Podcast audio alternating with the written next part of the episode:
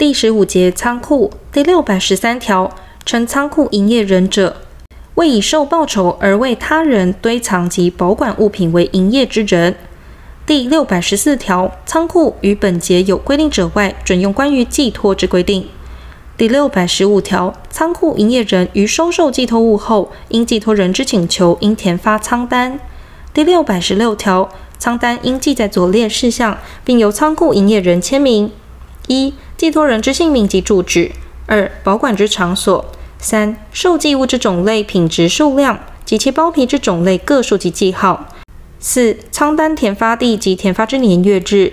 五、定有保管期间者，其期间。六、保管费；七、受寄物已付保险者，其保险金额、保险期间及保险人之名号。仓库营业人应将前列各款事项记载于仓单簿之存根。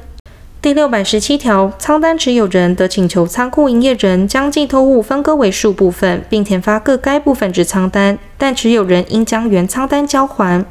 前项分割及填发新仓单之费用，由持有人负担。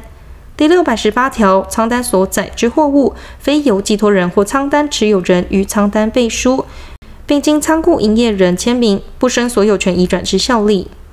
第六百十八条之一，仓单遗失、被盗或灭失者，仓单持有人得于公示催告程序开始后，向仓库营业人提供相当之担保，请求补发清仓单。第六百十九条，仓库营业人于约定保管期间届满前，不得请求移去寄托物；未约定保管期间者，自为保管时起经过六个月，仓库营业人得随时请求移去寄托物，但应于一个月前通知。第六百二十条，仓库营业人因寄托人或仓单持有人之请求，应许其检点寄托物，摘取样本或为必要之保存行为。